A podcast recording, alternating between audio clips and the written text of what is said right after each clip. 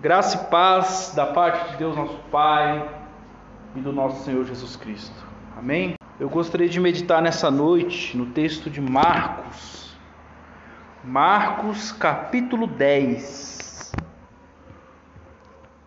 do versículo 46 ao 42. E vieram para Jericó, e saindo ele de Jericó com seus discípulos e uma grande multidão, Bartimeu, cego, filho de Timeu, estava sentado junto do caminho, mendigando.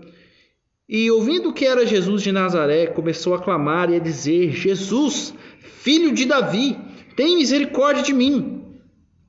E muitos o repreendiam para que se calasse.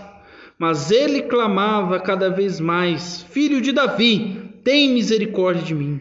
E Jesus, parando, disse que o chamassem e chamaram o cego, dizendo: Tem bom ânimo, levanta-te, que ele te chama. E lançando de si sua capa, levando, levantou-se e foi ter com Jesus.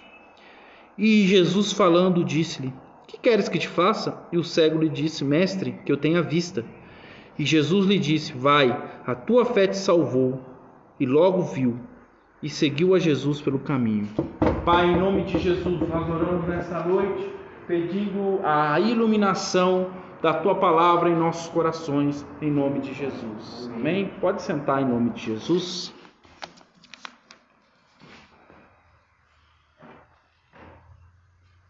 Jesus estava ali caminhando e, como de costume, aonde Jesus ia, as multidões o seguiam.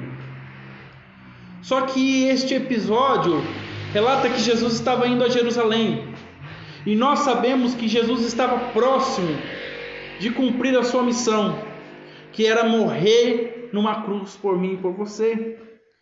Jesus estava ali ao cabo dos seus três anos de ministério e ele passa por Jericó. Jericó é uma cidade interessante. Sabia que Jericó ela é a cidade mais antiga que ainda está habitada hoje? Jericó é a primeira, ou melhor, foi a primeira cidade que o povo de Israel conquistou quando eles foram libertados do Egito, foram para o Sinai, passaram todo o tempo no deserto e quando finalmente receberam a ordem do Senhor para entrar em Canaã, Jericó foi a primeira cidade a ser conquistada. Nós vemos isso ali em Josué 6. Mas Jericó ela carregava em si uma maldição. Porque após ela ser conquistada, é declarada uma maldição e que ninguém, para que ninguém pudesse reconstruir novamente aquela cidade. Lá em Josué 6:26 fala isso.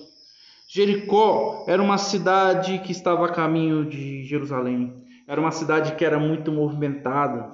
É dito que muitos sacerdotes moravam ali.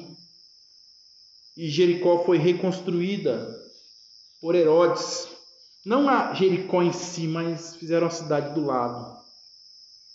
E ali ele construiu o seu palácio, onde fala que era o palácio de inverno. E nós sabemos que Herodes ele era promíscuo, ali ele é, fazia festas à base de álcool, à base de prostituição. Havia também em Jericó fontes termais. Jericó ficava às margens do Mar Morto. O Mar Morto ele possui aproximadamente 37% de sal, onde as pessoas deitam lá no Mar Morto e elas não afundam por causa da densidade da água, eles boiam e nada cresce em volta. Jericó, ela tinha uma bela paisagem, havia várias palmeiras, sícomoros e por aí.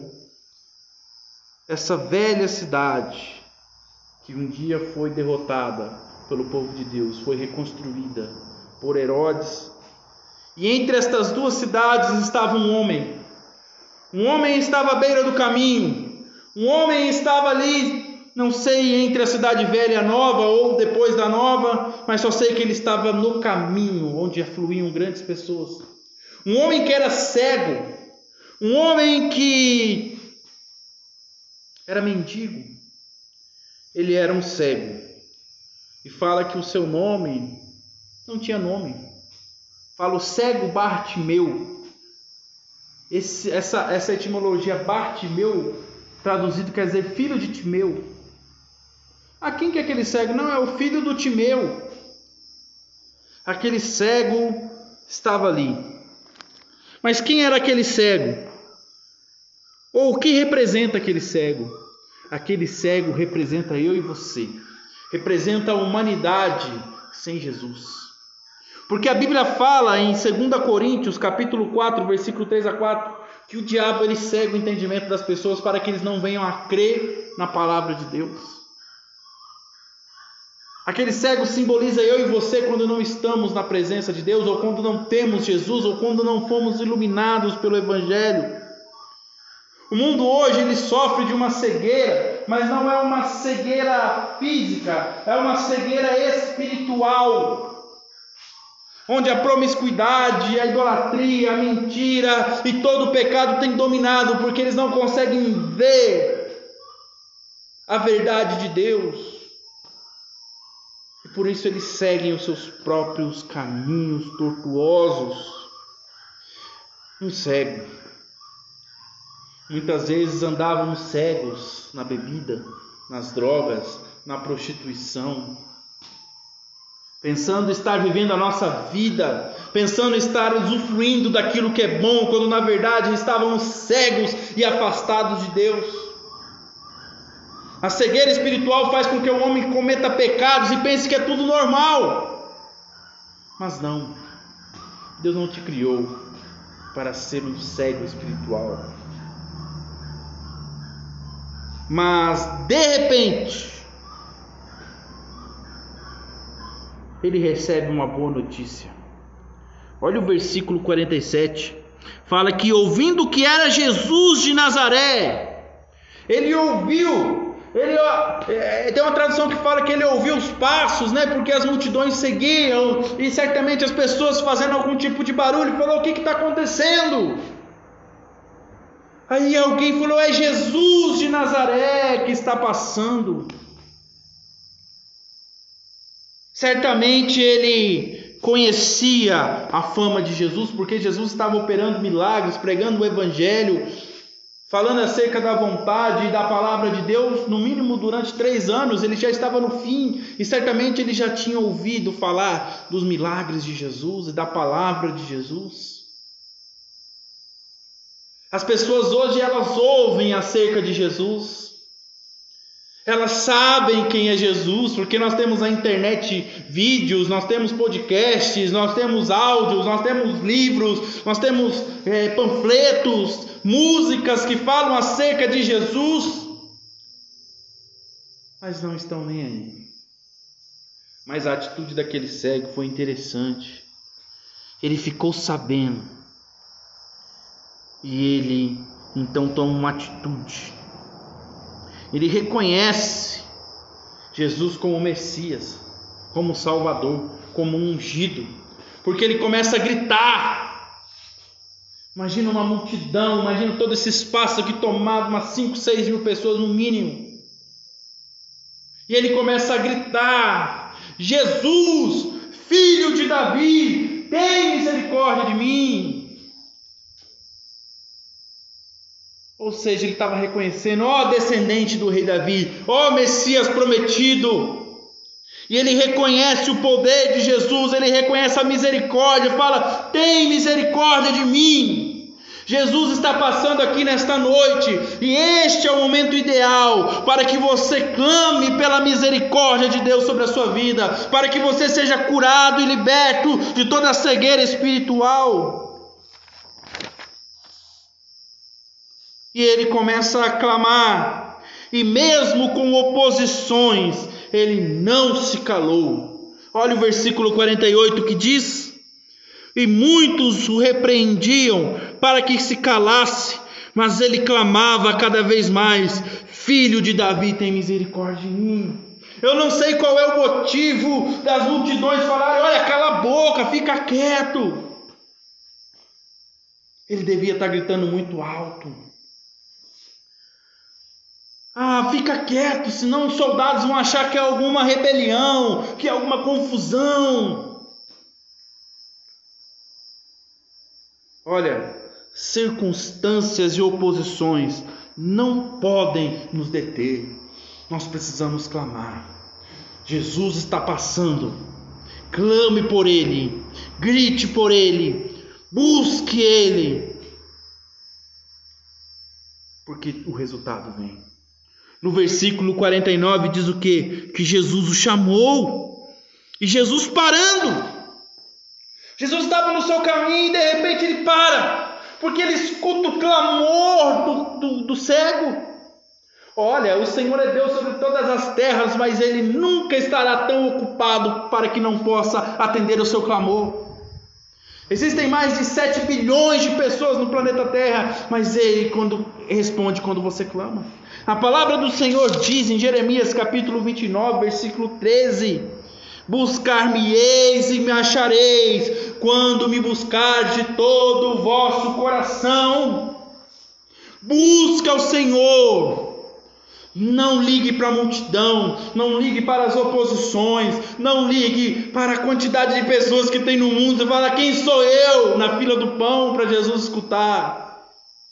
Você foi feito à imagem e semelhança do Pai. Você é criatura de Deus e Ele está atento para ouvir o seu clamor.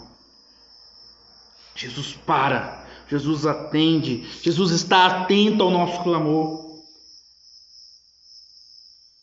A mudança começou antes de estar na frente com Jesus. Porque no versículo 50 fala que ele deixou, ele tinha uma capa ah, tinha uma capa, como assim? Mas era uma capa que o identificava como um mendigo, como um cego, como um pedinte. Quando nós estamos nas ruas, nós vemos aquelas pessoas com aquelas cobertas, com aquela indumentária, com aquelas roupas, um, uma, uma, pratinha, é para comprar pão. E tem uns que falam, não, é para comprar cachaça mesmo, é para comprar droga mesmo, vou ser bem sincero com você e tal. E ele estava sentado. Aí quando fala que Jesus o chamou, ele se levanta e a primeira coisa que ele faz, ele deixa a capa. Porque ele tinha esperança e a fé que algo ia acontecer na vida dele. Sabe? Quando nós vamos até Jesus, nós temos que estar dispostos a mudar de vida. Nós temos que deixar a nossa capa de mendigo espiritual da prostituição, da mentira, do pecado, da cachaça, da droga ou de tudo que é ruim. Falar isso não me pertence mais. Jesus está passando aqui. Tem misericórdia de mim, filho de Davi. Mandou me chamar? Ó, oh, deixa. Abandona a capa. Não me pertence mais esta capa. É isto que aquele cego fez. E ele chega diante de Jesus no versículo 51. E ele fala assim, e Jesus falando disse-lhe: Que queres que eu te faça? O que, que você quer? O que, que você quer? E ele fala assim: Mestre, Rabi. Ele reconhece primeiro que Jesus é mestre. Ele chegou reconhecendo que Jesus é autoridade de toda a verdade da palavra de Deus. Eu quero ver. Que pergunta, né? Não, eu quero moeda. Não, eu quero ver. Olha, na casa de recuperação acontece muito das pessoas, não, eu vim aqui para deixar de fumar, de beber, de usar crack. É só isso, não quero ser crente, não quero, não quero entregar minha vida para Jesus. Se aquele cego tivesse nosso. Não, eu quero uma moedinha. Não. Ele falou, eu quero ver. Eu não consigo ver. Eu sou cego. Nós precisamos ser curados da cegueira espiritual. Nós precisamos é, ser salvos. Que adianta o homem ganhar o mundo inteiro e perder a sua alma? A salvação de Deus está disponível para nós hoje. E qual é o seu problema de hoje? Qual é o seu principal problema de hoje? O que está te impedindo de ver? Coloque diante de Deus. Seja direto com Ele. Fala, Senhor, eu quero isso, eu quero a solução para esse problema. E no versículo 52 fala assim: E Jesus disse: Vai, a tua fé te salvou, e logo viu. Agora nós entendemos que desde o princípio foi a fé daquele jovem, daquele cego que o motivou. Para que a fé dele o salvou, por quê? Porque quando ele ouviu falar que Jesus estava passando, ele falou: opa, Jesus está passando aqui, ele pode solucionar o meu problema, ele pode me curar, ele pode transformar a minha vida, ele pode mudar a minha situação, ele pode me tirar de uma condição de cego para alguém, alguém que enxerga. Tudo foi motivado e impulsionado pela fé. A vida com Deus, do começo ao fim, é pela fé. Tenha fé no poder de Jesus para transformar a sua vida, para transformar as situações, para curá-lo, para libertá-lo.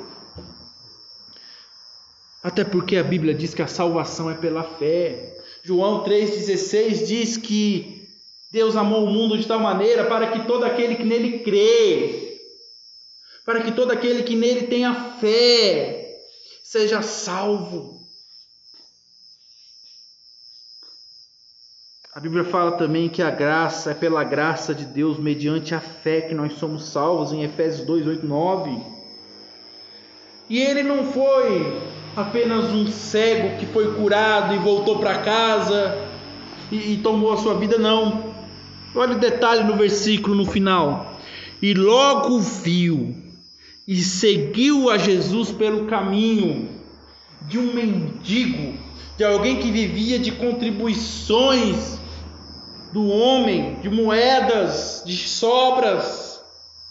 Agora ele foi curado e agora ele começa a seguir a Jesus. Jesus quer curar a nossa vida, quer curar a sua vida, para que você venha ser um seguidor dele, para que você ande com ele, para que se tornar um discípulo. Esta é a palavra de Deus para você nesta noite. Feche seus olhos em nome de Jesus.